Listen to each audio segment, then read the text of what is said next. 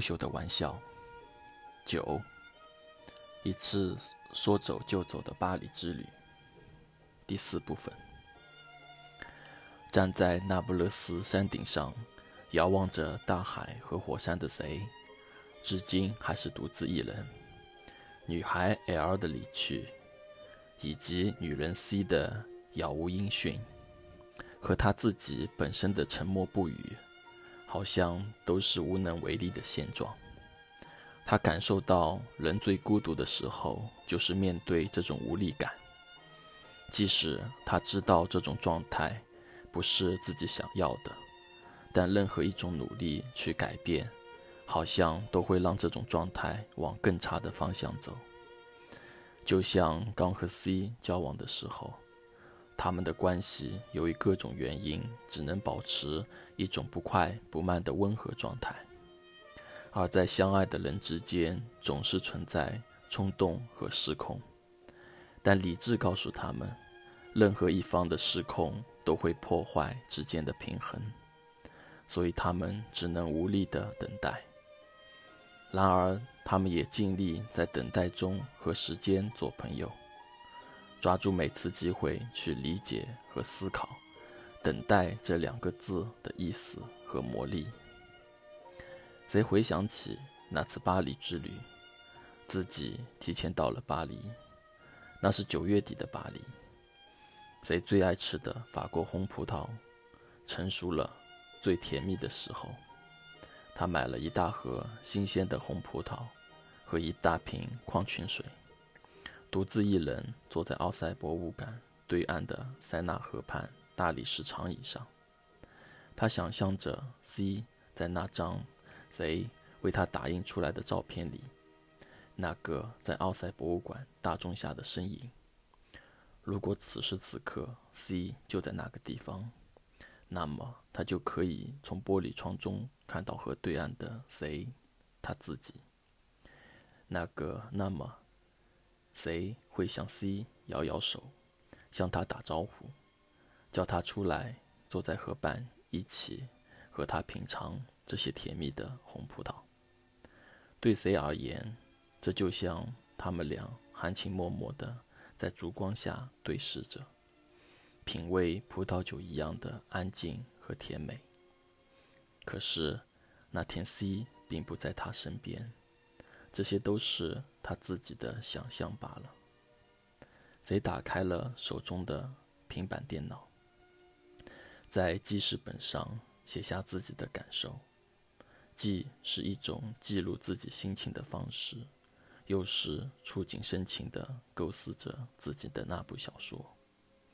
他专心地写着，用心的那用心的文字。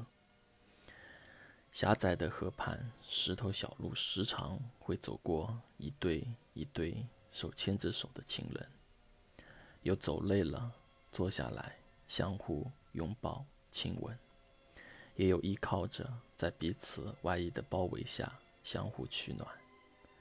河面上时常有小客轮驶过。里面坐满了观光游客。船上的聚光灯照射总照射到河岸、河畔两岸，寻找夏末傍晚正在热吻的情侣们。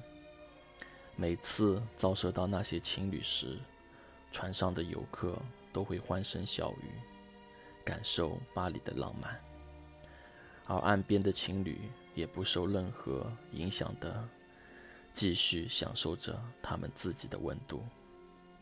那时的谁也被聚光灯照射了几照射过几次，但都是瞬间即逝，因为他独自一人的影子不值得让聚光灯停留。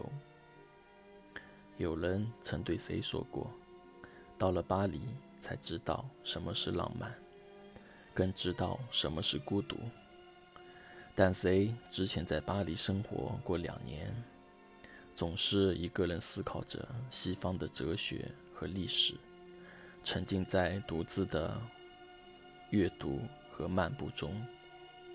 浪漫与孤独好像只存在于他想象的小说故事中，或者在法国诗人波德莱尔或文学家雨果的诗歌文字中。但此刻的 C 却感到自己切身体会的孤独感。如果 C 在身旁依靠着他，那该多好啊！他想到 C 在他们第二次单独约会时谈起过哲学家张国平对无聊、寂寞和孤独三个词做的解释。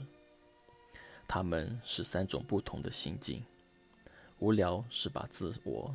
消遣、消散于他人之中的欲望，他寻求的是消遣；寂寞是自我与他人共在的欲望，他寻求的是普遍的人间温暖；孤独是把他人接纳到自己之中的欲望，他寻求的是理解。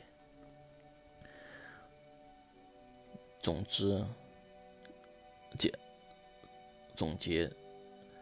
总结而言，无聊者自厌，寂寞者自怜，孤独者自足。当时谁想到法国哲学家卢梭的最后一本著作，一个一本名为《一个孤独漫步者的遐想》。那种孤独感是谁非常向往的东西，但此刻独自静坐在河畔的谁。心里却想着 C，开始害怕起了这种孤独感。他觉得在爱情面前，世上的英雄也会沦为无聊者和寂寞者，因为对爱人的思念胜过一切。在静坐了两个小时后，写下了那时的感受。他关上了平板电脑，忽然感觉一阵凉意，回想起 C 的那句话。夏天就这么过去了。他给 C 发了两条短信，希望他也能多穿一些衣服。C 的回复也给 C 带来了很多温暖。